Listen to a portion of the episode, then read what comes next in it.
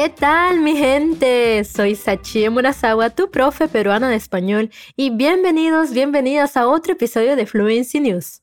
Esta serie de podcasts es la manera perfecta de mantenerse informado mientras mejoras tus habilidades de escucha y comprensión.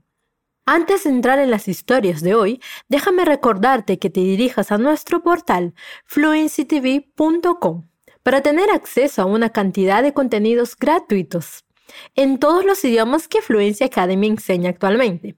Allí también encontrarás la transcripción y las fuentes de este episodio, así que asegúrate de comprobarlo. Ahora pasemos a las noticias. Estamos encantados de que nos acompañes hoy. Vamos a empezar el episodio de hoy con algunas actualizaciones sobre la situación de los talibanes.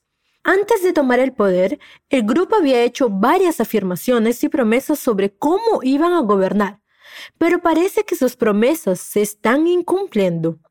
Apenas un par de semanas después de que Estados Unidos retirara sus fuerzas, los gobernantes talibanes de Afganistán han contradicho sus promesas públicas en materia de derechos, entre otras cosas ordenando a las mujeres que se queden en casa, impidiendo que las adolescentes vayan a la escuela y realizando registros casa por casa en busca de antiguos enemigos, declaró el lunes 13 de septiembre un funcionario de las Naciones Unidas. En contradicción con las garantías de que los talibanes defenderían los derechos de las mujeres, en las últimas tres semanas, las mujeres han sido excluidas progresivamente de la esfera pública, declaró la alta comisionada para los derechos humanos, Michelle Brachelet, ante el Consejo de Derechos Humanos en Ginebra. El nuevo ministro de Educación Superior de los talibanes, Abdul Baki Haqqani, declaró que el nuevo gobierno talibán, nombrado la semana pasada, empezará a construir el país a partir de lo que existe hoy en día y no que quiere retroceder 20 años hasta la última vez que el movimiento estuvo en el poder. Dijo que se permitirá a las alumnas estudiar en las universidades, pero que la segregación por sexos y el código de vestimenta islámico serán obligatorios. Las mujeres recibirán clases de mujeres siempre que sea posible y las aulas permanecerán separadas, de acuerdo con la interpretación que hace el movimiento de la Sharia islámica. Cuando sea realmente necesario, los hombres también podrán enseñar a las mujeres, pero de acuerdo con la charia, deberán observar el velo, dijo. Las aulas tendrán cortinas para dividir a los estudiantes masculinos y femeninos cuando fuera necesario. Y la enseñanza también podría realizarse a través de streaming o circuito cerrado de televisión, las aulas divididas por cortinas ya se han visto en muchos lugares desde que el gobierno respaldado por Occidente se derrubó y los talibanes tomaron Kabul el mes pasado. El grupo se ha enfrentado al escrutinio por la formación de su gobierno, que excluía a las mujeres, a los miembros de las minorías religiosas y a los miembros de la dirigencia derrocada de Afganistán. El portavoz talibán Sayed Sekrullah Hashimi dijo el jueves que las mujeres deberían limitarse a dar a luz y que no es necesario que las mujeres ocupen puestos de poder. No es necesario que una mujer esté en el gabinete. Una mujer no puede ser ministra. Es como si le pusieras algo en el cuello que no puede llevar. Deben dar a luz y crear a los hijos según la ética islámica, dijo. Escuche otra vez esa frase. El grupo se ha enfrentado al escrutinio por la formación de su gobierno, que excluía a las mujeres. Eles ainda están enfrentando escrutinio, por eso ele usa o ha enfrentado, pois refere-se a uma ação iniciada no passado e que ainda tem relação com o presente. Então é usado pretérito perfeito composto.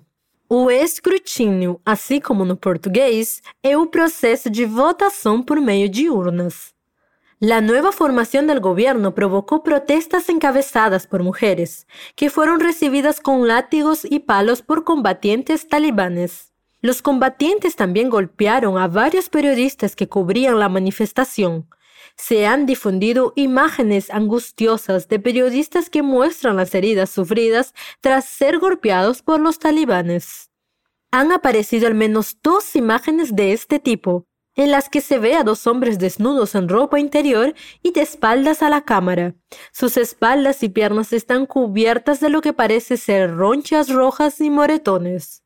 El video periodista Nemat Nadid y el director de video Taki Daryabi del medio de comunicación online afgano Elita Ross declararon que fueron detenidos mientras cubrían una protesta de mujeres contra la implicación de Pakistán en Afganistán y en apoyo de los derechos de las mujeres que tuvo lugar el miércoles. Me golpearon con tanta fuerza que pensé que era el fin de mi vida, dijo Nadid a la CNN. Estaban usando tal violencia que uno me sujetaba por la cabeza y la cara y otro me sujetaba por la cintura. Me ataron las manos y los pies y uno de ellos me empujaba las piernas como si fuera un cabestrillo. Tenía la sensación de que se me podía romper el cuello o la espalda, añadió Nadi. Cuando las fuerzas talibanes nos detuvieron y nos llevaron a la comisaría, me torturaron continuamente durante unos diez minutos. Aunque no estaba en condiciones de recordar el tiempo exacto, me golpearon con todo lo que pudieron agarrar, dijo Daryabi. Es posible que a partir de ahora los talibanes amenacen y torturen a los periodistas. La continuación de sus actividades se considerará un peligro para su gobierno, añadió Daryabi. El grupo extremista había afirmado anteriormente que respetaría la libertad de prensa, pero sus acciones indican lo contrario.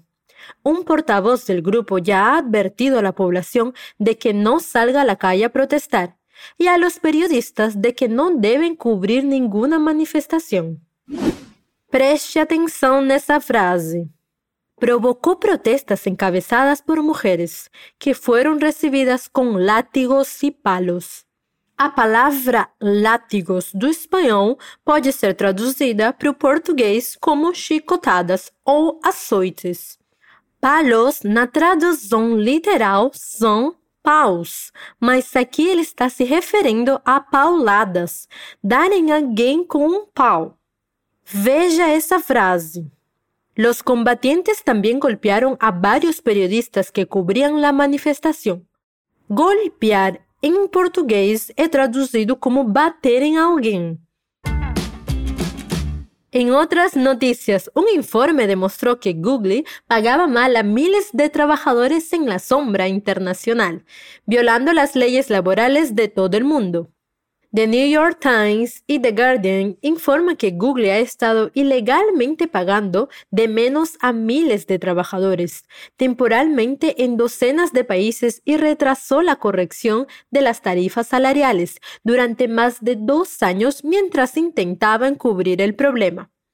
El Departamento de Cumplimiento Normativo del gigante tecnológico descubrió el error pero optó por no compensar inmediatamente al personal y en cambio solo corrigió las tarifas de los nuevos empleados, con la esperanza de evitar daños legales, financieros y de reputación.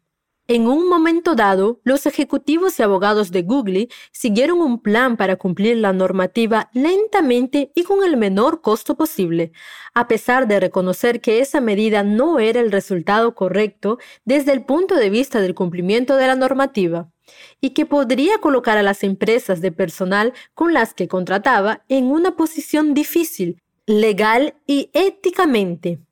Google admitió los fallos y dijo que llevaría a cabo una investigación tras ser contactado por The Guardian. Nessa notícia, vemos a seguinte frase: Google pagaba mal a miles de trabajadores en la sombra. En la sombra. Se fôssemos fazer uma tradução literal, seria o mesmo que sombra do sol. Porém, nesse caso, o significado é diferente. En las sombras significa ilegalmente. Una gran noticia es que la mayor planta de absorción de dióxido de carbono del mundo, Orca, ya está en marcha en Islandia. El dióxido de carbono en el aire está en el nivel más alto desde que se empezó a hacer un seguimiento en 1958 y se está convirtiendo en una de las principales razones del aumento del calentamiento global día a día. Para hacer frente a esta difícil situación, Kleinworks, una empresa suiza especializada en la captura de dióxido de carbono directamente del aire, se ha asociado con Carfix, para desarrollar una planta que puede aspirar 4.000 toneladas de CO2 al año directamente de la atmósfera. Esta planta de succión de dióxido de carbono, llamada orca por la palabra islandesa, orca, que significa energía, es la mayor planta del mundo y reducirá las emisiones de unos 870 coches al año, informa Science Alert. La planta está compuesta por ocho cajas de tamaño de un contenedor de transporte, cada una de ellas equipada con una docena de ventiladores que aspiran el aire. El CO2 se filtra, se mezcla con agua y se bombea a pozos subterráneos profundos, donde en el transcurso de unos años se convierte en piedra, retirándolo de la circulación en la atmósfera. Según Climeworks, la tecnología puede reproducirse fácilmente en diferentes lugares del mundo y a escalas cada vez mayores, de forma flexible allí donde se disponga de amplias condiciones de energía renovable y almacenamiento. Muy bien, y con esta historia positiva y esperanzadora, este episodio llega a su fin. Recuerda que es importante mantener el contacto con el idioma que estás aprendiendo, así que entra a nuestro portal de contenidos fluencytv.com para tener acceso a lecciones gratuitas en diferentes idiomas. E se você quer melhorar o seu nível de qualquer um dos sete idiomas que ensinamos aqui, como espanhol, inglês, francês, italiano, alemão, japonês ou mandarim, aprendendo com os professores da Fluency TV, você pode se inscrever na nossa lista de espera. Assim, quando a gente abrir uma nova turma, você terá uma chance ainda maior de conseguir uma vaga. É só se inscrever clicando no link da descrição desse episódio. Leva uns 15 segundinhos e vale super a pena. Assim você não arrisca perder a próxima turma e ficar meses esperando uma nova chance. Hay un nuevo episodio de Fluency News cada semana. Aquí Sachi Murasawa, tu profe peruana, se despide. Un fuerte abrazo, nos vemos.